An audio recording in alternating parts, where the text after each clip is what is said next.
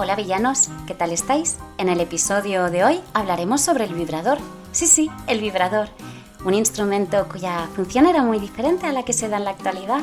Una supuesta patología femenina llevó a la creación de este aparatito tan mágico que muchas de las mujeres ya no podemos vivir sin él.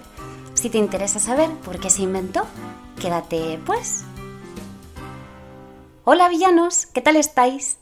Bueno, perdonar mi ausencia de, estos últimos episodios que tendría que haber subido. La verdad que no estoy pasando un buen momento emocional.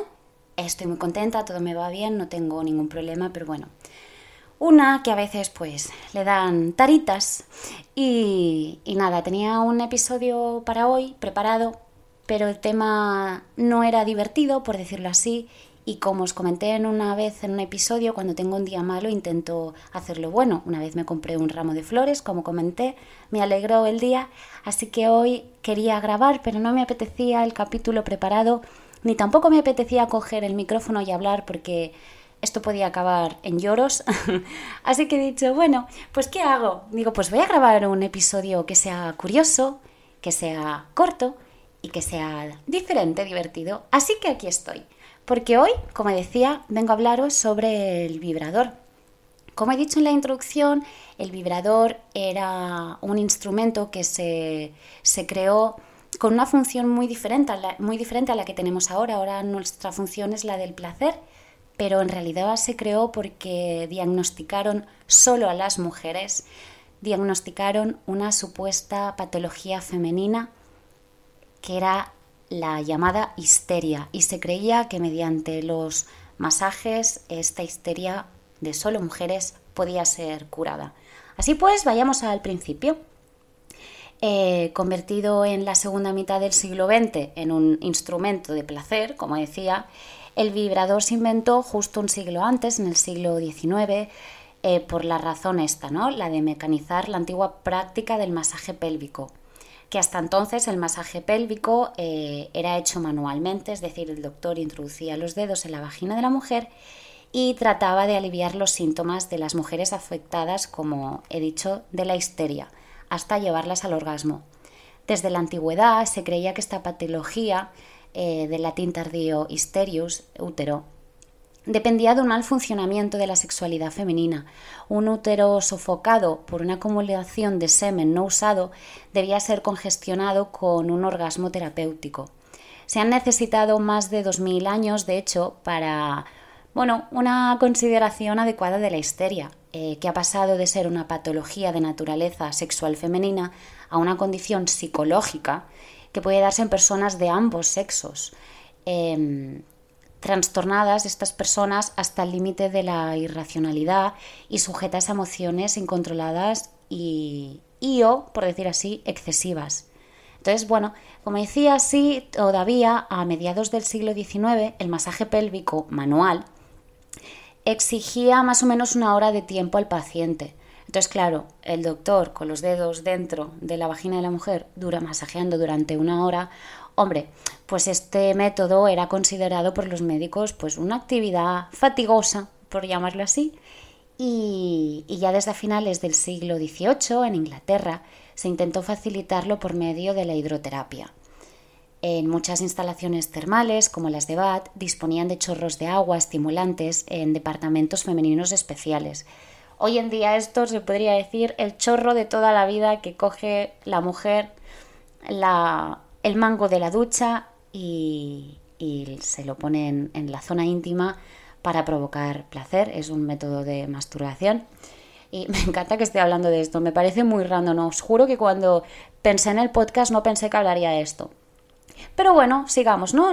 ¿Dónde nos habíamos quedado? Eh, así, en la hidroterapia. Bien, bueno, el paso siguiente fue la ducha pélvica francesa que se basaba que es lo que conocemos ahora, ¿no? Se basaba en un chorro de agua a gran presión que estimulaba la zona del cuerpo femenino.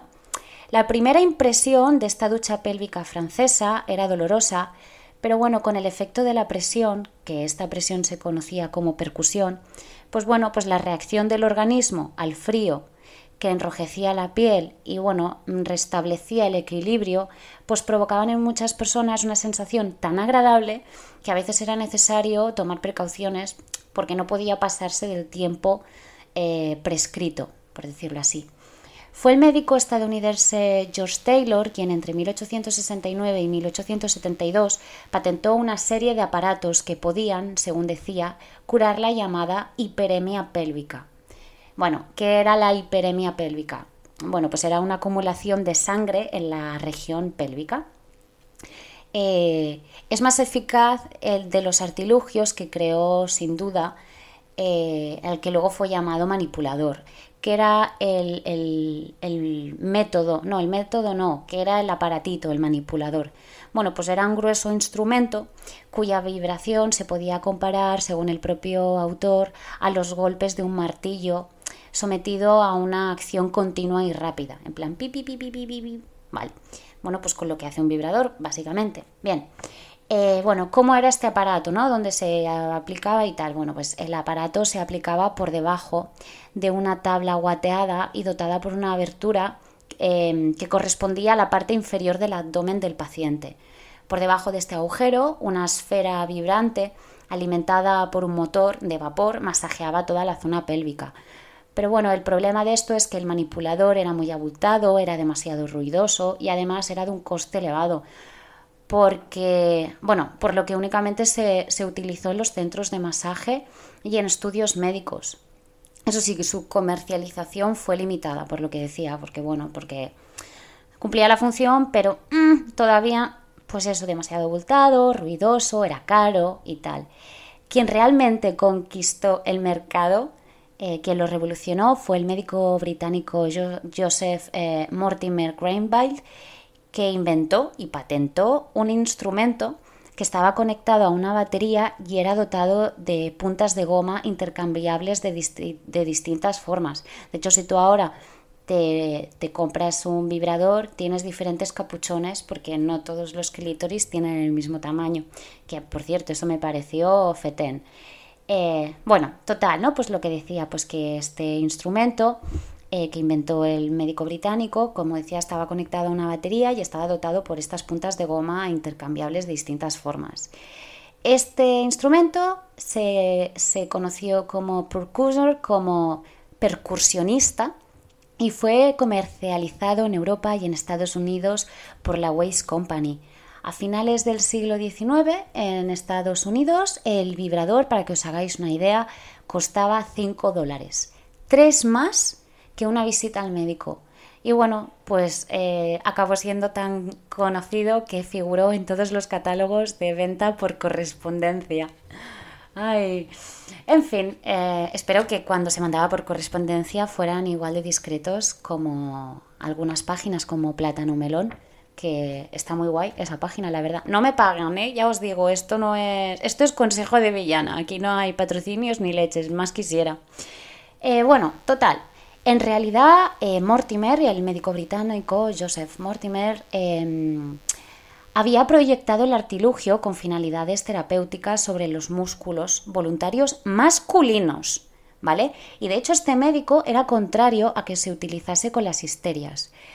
Eh, hizo un ensayo que se llamaba Vibración nerviosa y excitación, que el ensayo fue de 1883. Él mismo concreto y aquí os lo voy a leer con palabras textuales. Dijo, él dijo, yo nunca he sometido a una paciente al tratamiento percusor.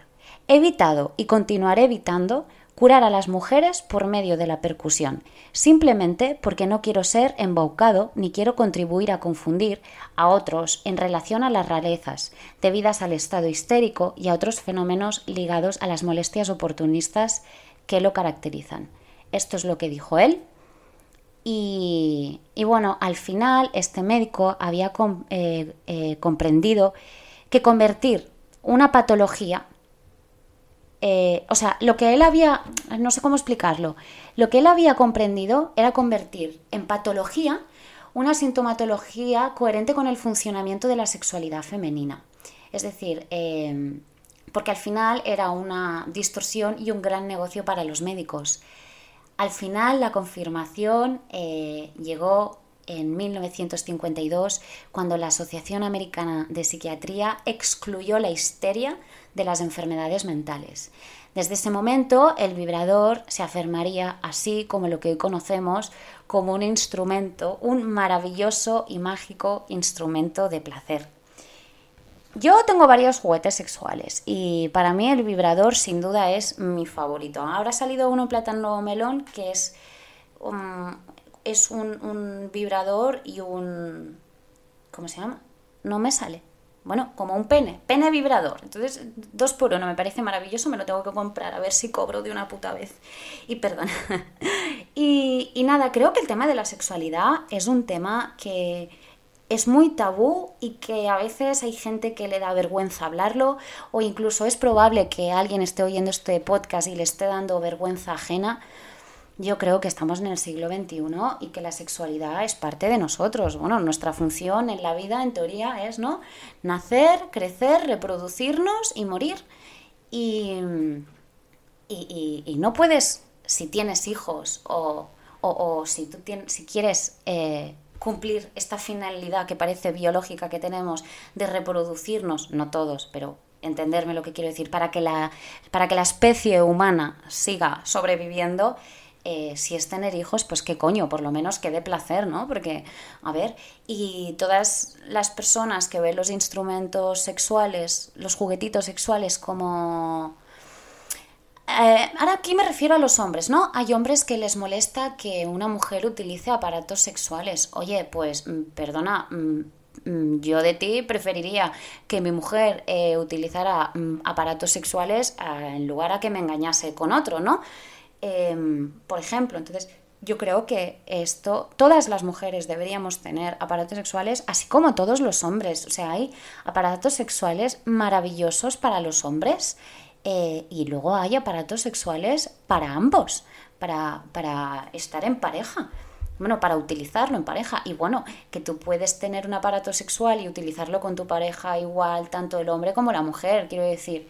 Bueno, en fin, yo creo que de las, mejores invenciones del mundo mundial son los juguetes sexuales eh, y que al final uno, si tiene un mal día, oye, si coge un aparatito, el día mejora.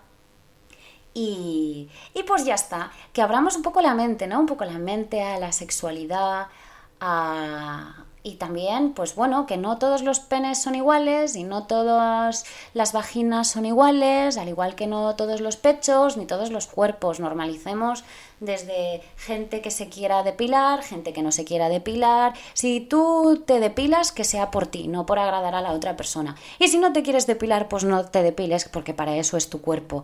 Entonces, bueno, hagamos un poco un open mind y, y disfrutemos de la vida, disfrutemos de los placeres. Así que, queridos villanos, este es el episodio más banal. no, banal, no, más carnal, más no sé, más divertido. Bueno, divertido tampoco, no sé, pero, pero bueno, aquí mm, démonos placer unos con otros, con nosotros mismos, que como siempre digo, la vida ya es muy complicada y menos mal que tenemos estos maravillosos aparatitos como el vibrador.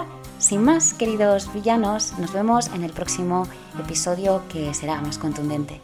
Un besito a todos, pasar una buena semana. Un besito, chao.